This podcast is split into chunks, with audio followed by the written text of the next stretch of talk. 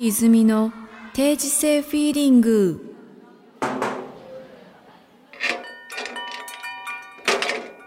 はい、皆さん、こんにちは、こんにちは、こんにちは。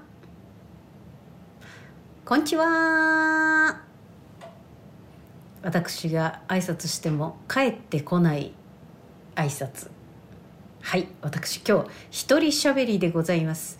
一人べしゃり。久しぶりだね。いつもあの子供たちが寝静まった夜中にお送りしてたんですけど一人喋り。最近はですねあのアトリエがあるんで、えっと私これ今夕方に喋っております。いいね好きな時間に好きなことができるっていうのはすごいいいよね。あのですね、えー今日は用務員さんはですねちょっとあの空の彼方に、えー行っておられまして。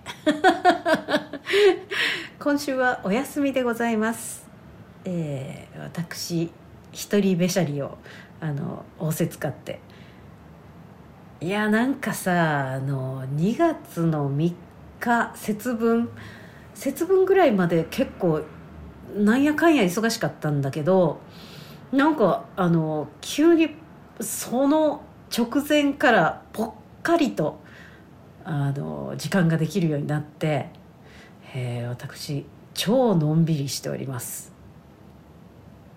でもなんかあの占いでは私はあの頑張っちゃダメな 人生。前に定時制でも言ってたよね。頑張っちゃいけない人生なんであの本来の感じに戻ってる。もうねあの子供たちもですね実はあのオンラインか学校に行くかを選べる選択になっててであの当然うちの子たちはもうオンライン。オンラインで家でずっとあの勉強するっていう形を選んでるわけなんですけどだからパソコンね学校から配られたあの iPad を配られたんですよ。すごいよね。なんかだからなんかあの iPad をね見ながら勉強してるかのごとくなんですけどもう一台学校から支給された iPad は授業風景が映ってんのね。でその右側にあの自分の iPad を置いて YouTube を見てるっていうひどい状態になってますけど。でもまあなんか子供たちはねすごい楽しそうっていうかずっと家に入れるって最高だよね。私もなんか小学校の時とか本当に学校行かないであのずっと家にいて勉強できたらどんなにいいんだろうって家庭教師の人をつけたらどんなにいいんだろうとか思ってたけどほらなんかあるじゃんハイジとかもさあの学校行かないであの家庭教師の先生つけたりとかしてたじゃん。でそういうのをアニメで見てるからさどうして日本は家庭教師制度がないんだろうとかねすごい思ってたんですけどまあそういう夢のなんていうの？あの夢の生活になったわけでね子供たちは。羨ましいですよね。まあ羨ましいんだけどさまあそのお昼ご飯とか朝ご飯とかまあ朝ごはんは普通に作るんだけどお昼ご飯までちょっとお母さんが作んなきゃいけないっていうの結構な負担で。あれもうさっき朝食べたじゃん。もうお昼みたいな。お腹すいたとか言って言ってるからえもうお昼なの？みたいな感じでですね、えーおまけにあの理事長の方ねあのお姉ちゃんのまー、ちゃんの方はあの朝ごはんいらないとか、えっと、昼ごはんは食べるとか割とひこう変則技をね使っていろんなことを言うからでまあうどんは食べたくないとか。うちねうどん率高いんですけど昼昼か朝うどんみたいな。あんまりうちパンとか食べないんだよね。だからなんかうどんとか作ってでも食べないとか言われたら「えー、きー」みたいな。それでなんかカップラーメンとか食べてるもんだからさなんか大丈夫かなって思ってるんですけどでもまあ子供たちは本当に楽しそうだよね。昼カップラーメン食べて。でまあ横に自分の YouTube 自分の iPad を置いて YouTube 見て。ね。であの携帯とかでねあの LINE でオンラインで受けてる友達とかにあのこうメッセージしたりとか。いやいやいやいや。楽しそうだよね。羨ましいよね。本当に。まあ世の中はね大変ですけど、まあ、仕組みとしてはものすごい羨ましい仕組みになってきていいなと思うよね。でもまあアトリエに来るのもそういうお昼ご飯を作ってそれから来るみたいな感じだからなんかもう夕方になっちゃうっていうか。まあ私もなんかずっと子供たちに付き合って結構家にいるもんだからなんて言うんでしょうちょっとウエイトがあのいい感じにオーバーしてきてる感じがありまして。でなんかうちからアトリエは歩いて30分ぐらいの距離かな。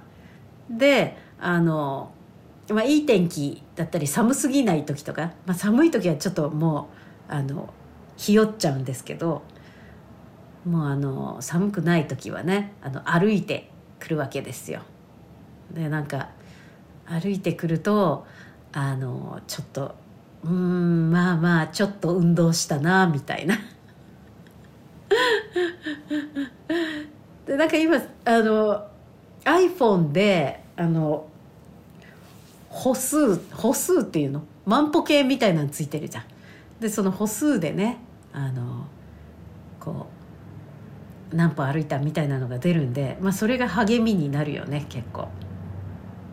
で、まあ、ちょっとウェイトウェイトがオーバーしてるんでなんていうアプリだったかな？なんかちょっと運動アプリみたいなのをダウンロードしましてでそれがなんかこう毎日の体重を入れろとかあとその歩数は勝手にこうカウントしたのをこう記録してくれるんだけどね。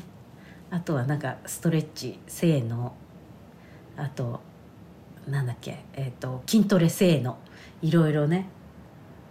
いろいろ言ってきますよ。でもまあなんかねあの紙に書くとかそういうんじゃないからなんかちょっとした公式感みたいなものが出てすごいあの励みになる感じ？うん。励みになっておりますね。でねなんかあのそのすんごい痩せたいとかあのそういう欲はないんですけどでもやっぱりなんかちょっと体が重いっていうのはいかんなと思って。体が何するにしてもなんかよいしょみたいになっちゃうぐらいのウェイトはやっぱりいらないなと思ってるんですけどかといってなんかこうもうナイスバディぐらいのなんか細い感じにはもうならなくていいかなって思ってんだよね。なんかいい感じに体幹のあの筋肉がついてくれれば外側はなんかちょっとぷよっとしてるぐらいがいいなと思ってて。ぷよっとしてる感じ。あの三浦三浦大知君だっけ？あの歌を歌ってダンスも上手な。三浦君とかあのちょっとぷよ感あるけどめちゃくちゃなんか体幹筋肉が強そうだよね。ああいう感じのね、えっと、体になりたいというかこう柔らかく柔らかくかつ中は硬いみたいな。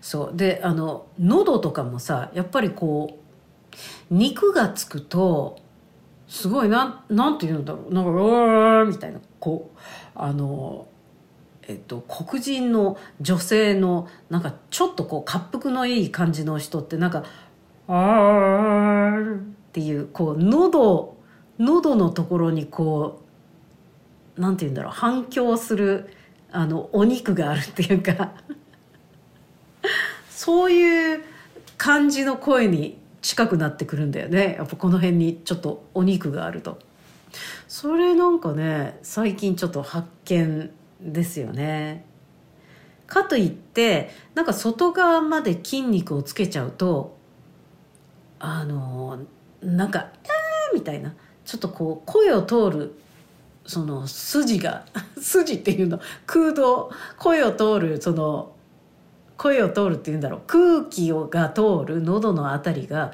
すごい細くなってなんか「あー」みたいなこうふくよかな声じゃない感じ？そう。だからなんかよりお肉が筋肉じゃないお肉ねお肉がついてるとなんかふくよかな声になるんだけどなんかその中間ぐらい中間っていうかあのふくよかな声よりのあのなんていうの？あまあなんていうなんていうかわかんないけどまあそういう声にしていくわ。まあでも今今もねあのなんて言うんだろうソリッドな声とふくよかな声まあ年齢とかもねあるんだろうね年齢で年齢がどんどんこうあの高くなっていくと声がやっぱり低くなっていくっていうか低くてふくよかな声になっていくんだよねだからまあおのずとそういうふくよかな声にはなっていってなんか「うわー!」みたいな声って出にくくなるんだろうけどうんまあでもその中間ぐらいをねちょっと目指していきたいなと思っております。だからなんか体作りっていうのもやっぱ声とかが中心になっちゃうよね。だからなんかこう普通の筋トレみたいなところとはやっぱりちょっと違ってくるっていうかね。前話したっけ？なんかあの一本下駄？一本下駄のあのえっ、と下駄ボイスっていうね。下駄があるんですけどあの近藤奈々ちゃんっていうね。あの奈々ちゃん先生とあの私のマネージャーの岡本さんが開発したその、えー、と下駄ボイス。これを使うとね体幹が鍛えられるっていう。それをねなんか履こうと思うんですけどいかんせんちょっと下駄を履く時ってあの今もう寒い時期だから靴下結構毎日履いてるんですけど靴下履くとこう5本指ソックスじゃないとあの下駄って履けないからね。だから普通のソックスに無理やりこう鼻を突っ込んだりもするんですけどやっぱりちょっとなんかしんどいっていうか。なので5本指ソックスオンリーだといいんですけど最近ちょっとねあのあったかめの靴下を買うとあの5本指じゃないやつを履いちゃうんでなかなか鼻緒に、えー親指と人差し指の間のねところがこうグッと入らないっていう。まあそんな感じですよ。みんなはどうですかね？皆さんの体型具合はどうですかね？そろそろこう若い時若い人もねあの聞いてくれてると思うんですけど、まあ、40代とかねになるとなかなかこうお肉が落ちない問題がねあると思うんで。まあでもね私ねこの筋トレとかそんなことじゃなくてとにかくこう外にお出かけする機会が増えるとやっぱちょっと痩せるんだよね。家にいると太っちゃうっていうかやっぱ運動量があの足りないだろうね。あとおやつとか食べちゃうしね。だからなんかずっと家にいるっていうのがあのあかん結果になってくる感じだよね。いつも。皆さんの体型情報をお待ちしております。えー、さてさてさてさて。えー、っとじゃあお便りでも紹介いたしますか。えー、っとこれはですねえー巨先生用務員さんおはこんばんちは。あなんかお手紙を読むのも久しぶりだね。いつもあの用務員さんが読んでくれてるんで。ありがとうございます。いつもいつもいつもいつもありがとうございます。えー、巨先生用務員さんおはこんばんちは。群馬から自転車通学の寒さシグナル。マグロです。はい。マグロさんこんにちは。いやもうなんかすっかりマグロさんありがとうございます、えーヘビーヘビーなんていうの？ヘビーリスナーですよね。ヘビー投稿。えっと451件目で、えー11月末の口座残高が1000円になるとお伝えしましたがその後年末もギリギリ乗り越えましたがついに1月末のクレジットカードの引き落としで口座残高が不足することが判明しました。いいこれしびれる。これよくあります。私も。えーところが昨年末に妻に渡した長女の学資保険の満期返あこれえっ、と返戻り金。なんか戻ってくる。満期で戻ってくるお金だよね、えー金の、えー260万のうち贈与税非課税の範囲となる110万円を除く150万円が僕の手元に戻ってきたのです。おお。いずれ長女に渡すお金なので使い込んでしまうわけにはいきませんがとりあえず自分の銀行口座に入金することにしました。かっこ許してとはいえ一時的でも一時的であっても娘のお金に手をつけるのは気が引けるところ。なんと本日会社から年末調整の還付金があり先ほど口座に入金してきました。明日の引き落としに間に合い一安心です。ああよかったよかった。副業のアルバイトもまだ決まらず。あ副業をいろいろ考えてんだね、えー副業のアルバイトもまだ決まらず来月末の口座残高も気がかりですがお金なんてものはやなんとかなるものなので今日も今日を楽しみたいと思います。買いたいもの買い替えなければいけないものたくさんありますが今の優先順位はやっぱり泉さん関係のもの。ありがとうございます。今日もミリオン女王の DVD を見て楽しみました。最高。それではありがとうございます。本当いつもありがとうございます。ああそうだよね。なんかカードもうますますなんか現金で支払うことが少なくなってきてカード支払い？なんかもうえっと何百円の単位でもカードで支払ったりするのでまあそのおやっぱり大きい買い物をするとえなんか来月大丈夫かなとかいろいろ考えるんだけど結構その何百円単位のものとかもねあったりするのでおーなんかそういえばお財布にお金はあるけれどあの銀行から引き落とすお金がすごいなみたいな。でももう本当になんかお金をもらうっていう現金をもらう機会っていうのももうあまりないよね今。だからもう銀行に入っ勝手に引き落とされるみたいな。でなんかお金ってやっぱりあのこうなんていうんだろう。貯めるとたまらないっていうあのセオリーがあるみたいですよ。やっぱりこう入ってきて使うっていう流れをずっとやってるとやっぱり入ってくるっていう。だからなんかお金心配だなと思って貯めているとお金も入ってこないらしいですよ。お金ってねエネルギーだからね。自分が何かをしてその対価としてエネルギー見える形でお金をもらいますけれども、えー、とエネルギーをもらってそのエネルギーをまた何かをもらう時に使うっていうね。そうみたいなんで。ありがとうございます。ますます私関係のものを買ってほしいけどね。まあ無理しない程度に買っていただきたいですね。ありがとうございます。ミリオンジョーの DVD あそうそうそう。ミリオンジョーって思い出した。今あの「真犯人フラグ」っていうあの日曜日のドラマがあるよね。あれを結構見てまして。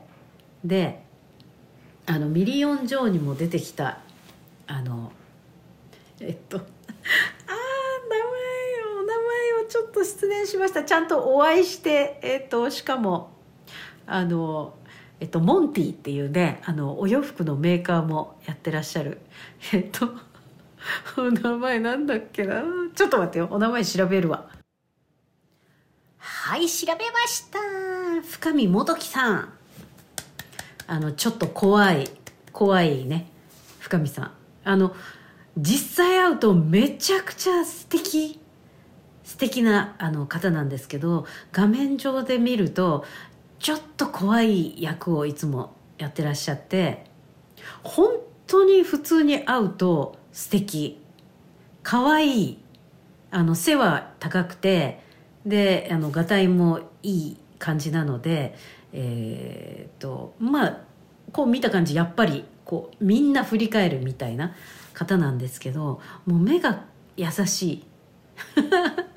目が優しくて可愛いその深見さんがねあの真犯人フラグにも出ててでなんかもうちょっと重要な役柄なんだよね。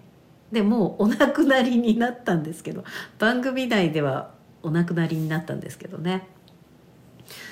でもなんか謎が謎を呼ぶ感じでちょっと気になる行く行く先っていうか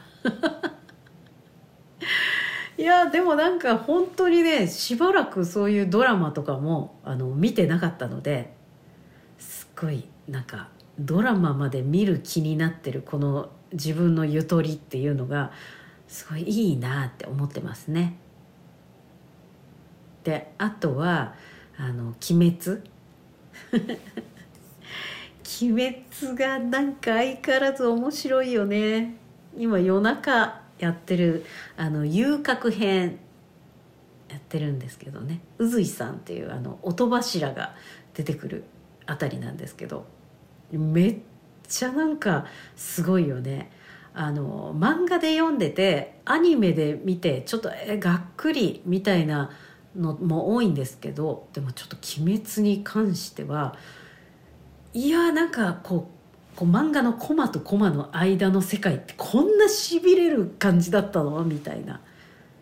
戦いがかっこいいんだよね戦いのシーンとか。その技を使ってる時のシーン。鬼さんの技とかもすんごいその絵的にかっこいいっていうか。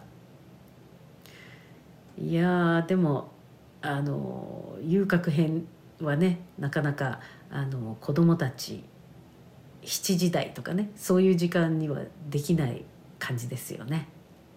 でうちのあの校長先生ねあのちいこさんに「遊郭って何?」って聞かれましたけど えっとねなんか男の人と女の人があの一緒にご飯食べて遊ぶとこだよっていうね説明をしましたが いやでその「まあ、鬼滅」は日曜日鬼滅も日曜日なんだよね。だから日曜日に見るもんたくさんあるんだよ。あとあの大河も今回私あの見てますね。面白くて「鎌倉殿の」えー、なんだっけ。13人。で合ってんのかな。ちょっとうろ覚えですけど、えー、を見てて。やっぱりなんか本が面白いってすごいよね。本が面白いっていうのはなんかキャラがなんか隣にこういう人いるよねみたいな 感じに思える、まあ、歴史上の人たちがねみんなそう思えるっていうのはものすごいやっぱり素晴らしい本だよなって思いますね。あとあのね、えー、と月曜日の9時の「ミステリという流れ」これあの脚本はあのお友達の相沢智子ちゃんが書いてます。こちらもねなんかキャラがすごい面白い。本当面白い。なんかぜひあの今ねなかなか月曜9時とかにこうテレビに向かうみたいなことができないんでついついこう録画して見る感じになっちゃうんですけどぜひ皆さんも見ていただければと思います。えー、っとさてさてさてえー、っとなかなかこう 一人喋り久しぶりなんでなんかよどみなく喋ってんのかどうなのかちょっとわからないとこですけど。えーっとですねお知らせはまだ3月25日金曜日に、えーっと映画「蜜月」が公開になります。し、えーテアトル新宿。その他、えー全国公開になります。あと4月15日金曜日が「ハザードランプ」公開になりますね。えーっとちょっと先になんかあの試写会もハザードランプとあとあのこの前まで、えっと、サントラを作ってた「虹が開く」これもなんとあの2月の20日にあの見れるということなんで楽しみですね。やっぱりなんか大きな画面で見れるっていうのが一番楽しいよね。お家で見れるのもいいんですけどなんかちょっと仕事をしたりしてえーっとその音楽映画を全体をね大きい画面で映画館で見れるっていうのはねやっぱりちょっとご満悦っていう感じだね。じゃあ、えーひとまず今週はこんな感じかな。じゃあ、えー来週もよろしくお願いします。さよなら。